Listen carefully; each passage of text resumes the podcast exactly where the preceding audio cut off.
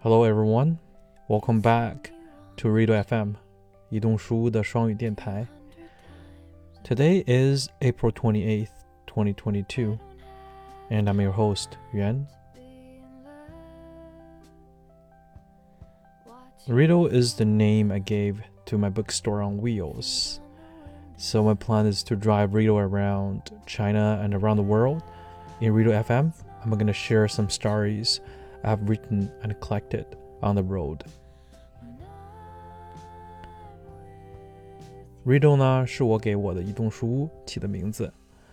我的计划是驾着 Riddle 去世界的各个角落。在 Riddle 移动书屋的双语电台呢，我会给大家分享一路上我收集到的、我写下的 一些有趣的、温暖的故事。那 Riddle 呢，现在依然还在我的老家，而我呢，也是刚刚解除了隔离，从云南来到了湖南的张家界旁边的桑植县。在这里，我有一些朋友在山间采茶，在山里修一个老房子，所以我也有机会来到这里。希望在后面的几期节目当中，能够邀请他们来参与分享自己的故事啊。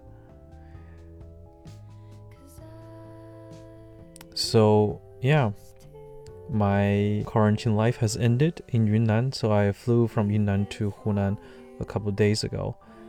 And right now I'm in Sangzhi near Zhangjiajie. Here I have a lot of friends. They're doing something about tea business. So I get a chance to pick tea leaves in the mountains. And also some friends are renovating a cabin in the woods in the mountains as well. 解除隔离生活的我当然特别的开心了，有重获自由，可以吃到自己想吃的食物，可以做自己想吃的食物，也可以去自己想去的地方。所以这些天来，可能一直忙着享受自己的自由，节目都没有按时的更新，在这里也和大家说一声抱歉。As for me, I'm super psyched that I can enjoy freedom again after quarantine life. Um, so I've been spending the last couple of days eating what I want to eat and going to places I want to go. Uh, going to the mountains, picking tea leaves, uh, talking to friends, you know, just trying to enjoy my freedom. So I got too occupied to do that and I forgot to update the show. so here I also want to say sorry to you guys as well.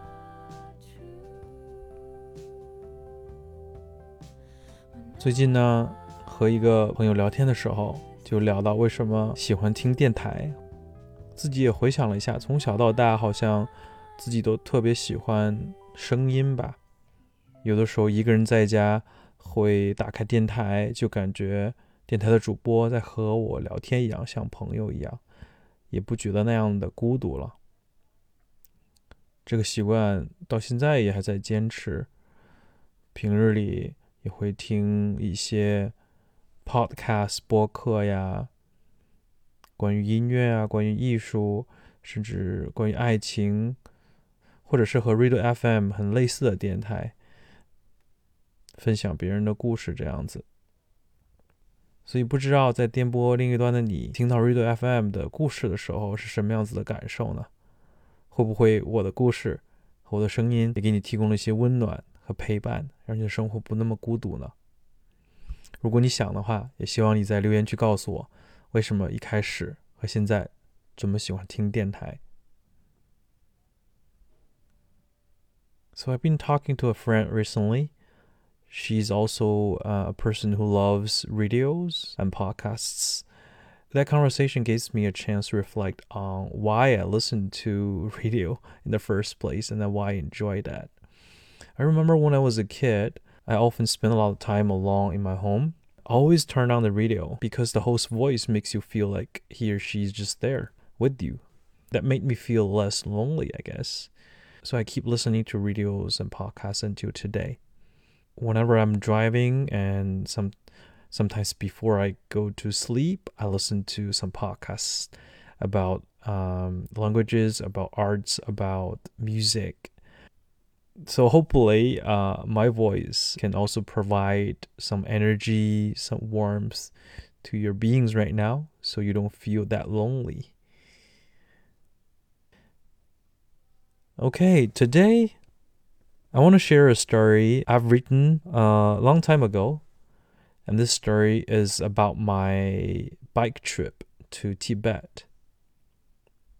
Two years ago, a really close friend of mine called Will convinced me to come with him on a trip to Tibet. But the tricky part is we're gonna ride a bike to Tibet. It's 2,000 kilometers, and most of the route are over 4,000 meters in altitude. Uh, and the road is not gonna be easy. I wasn't that physical, to be honest. I wasn't really convinced by this idea, but uh, Will, you know, managed to get me and another friend on board. So, two years ago, on the summer of 2019, we got on this trip. We got on our bike saddle and we paddled all the way from Chengdu to Lhasa Tibet. 在两年前呢，我的一个特别好的朋友 Will 劝服了我去 和他去西藏，还有另外一个朋友一起。但是最有挑战的地方是我们要骑车去西藏，两千多公里的路，然后大部分的海拔都是在四千米以上的，而且路的情况也不是特别的好。我并不是一个特别特别嗯强壮的人，或者是很。很健身的人，但是呢，我也不知道 Will 怎么劝服我的哈，我就答应了他参与这趟旅行。那接下来的这个故事呢，也是我在这次旅行当中经历的很精彩、很精彩的故事之一，所以在这里分享给大家。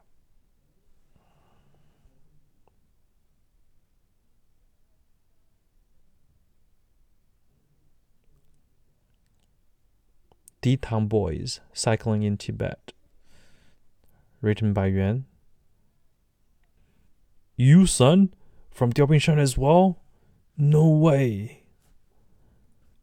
I grew up in a very small town called Diaobingshan in the northeastern part of China.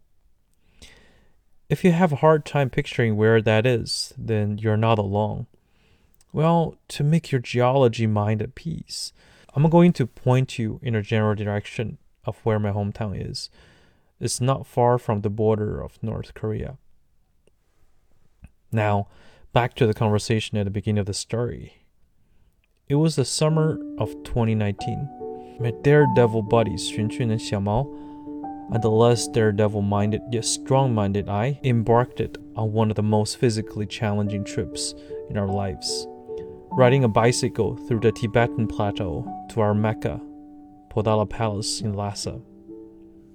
Yes, you heard it right. And it sounds just as crazily challenging as it was in reality, if not even more. En route to Lhasa, we had to bike for 2100 kilometers and climb 13 mountains, all of which are over 4,000 meters high. It was day 13, and we had merely 900 kilometers to go. Admittedly, the sceneries alongside the 318 route were out of this world. However, the trip was starting to take a toll on me. Sour thighs and a numb mind were just the appetizers of this entire 13 mountain course meal. I can't speak for Xiaomao as he rode past me every day with a smug face.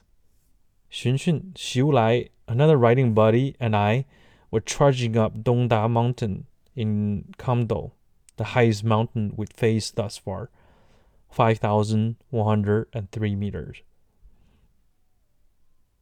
When I say trudging up, I meant we moved like snails with a whopping speed for 5 kilometers per hour with intermittent breaks of catching our breaths.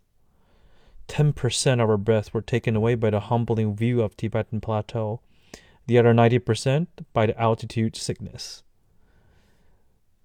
great. It's gonna be a long day, and my souring ass would be so relieved. My taciturn sarcasm came out of nowhere. I shared a look with Xun Xun and Xiu Lai and was pretty sure they were telling themselves the very same thing. So we wrote for 20 minutes and rested for 10. Wrote for another 20 and rested for another 10. The routine just stuck around. Yet the zenith of Dongda Mountain still seemed unrealistically far away. We couldn't even see it as it was hidden behind a zigzagging road and the mountain ridges. Our last visual hope was even bereft. As we were probably taking the 10 minute break for the 20th time, two uncles who looked like in their 50s rode past us like a breeze. It couldn't be right past us like a wind, as uphill was still pretty steep for human beings. If I were half as fit as they are now when I'm 50, I'll be over the moon, I told myself. Suddenly, three Chinese characters on their cycling pants, the characters I'm so familiar with, caught my stunned eyes. It was Diao Bingshan, the name of my hometown. In fact, over my short 30 odd year life, I never stumbled upon another D Town homie outside my hometown. And the first time was in Tibet? I'm not kidding. It feels like the universe puts the three D Town boys there to inject hope in my exhausting mind and souring muscles. I run up as fast as I could to catch up with them while yelling in my rusty hometown dialect. Unks! Me from Diaobingshan as well! They stopped, looked surprised at me, and gave me the response at the beginning of the story with an equally surprising yet amicable tone. We talked for a while and took a selfie, and they took off again like a breeze. I later found out on social media that these unks were the rock stars in the biking community. Both of them are retired miners, and they ride around 10,000 kilometers across China every year. When I'm writing this story, they're still on the road, riding their experienced bicycles to see the world. So there you go, a stranger's story where three Diaobingshan boys met in Tibet. And I dedicate this story to those two uncles and all the cyclists out there for their physical grit and their beautiful minds.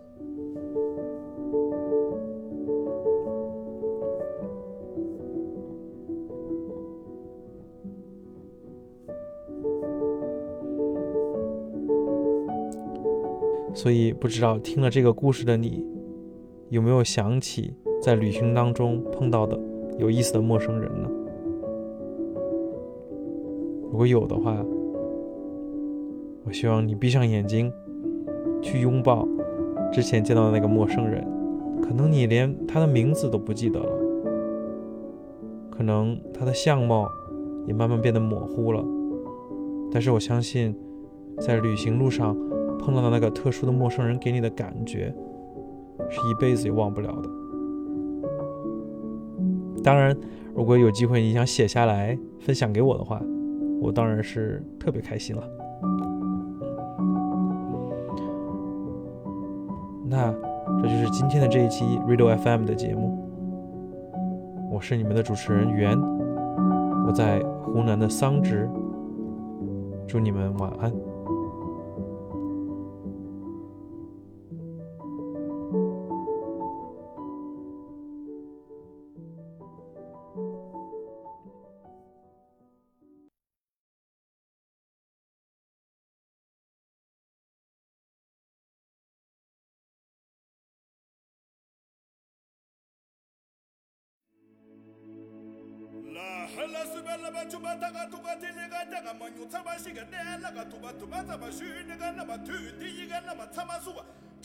ki ga nama pongo suki ji ga nyibe ga nama motar chi ji ga nama tem ji ga ji ga ze shi ga nama yidu mo u ga nama ha ye se mo suki ji ga nyima ten ga nama ga ta ki u ti la ga nama li mo ta de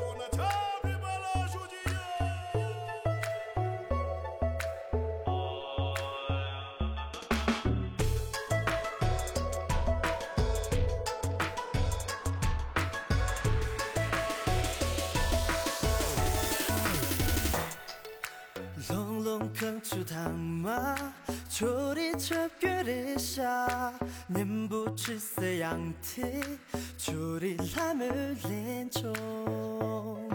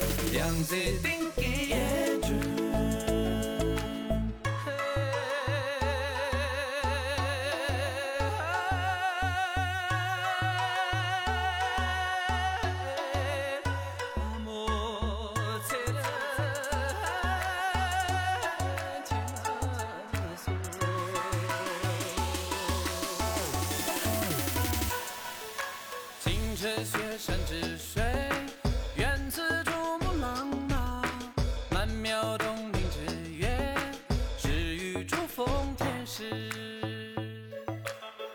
阳光般的笑容，犹如闪亮的独木。珠峰美丽天使，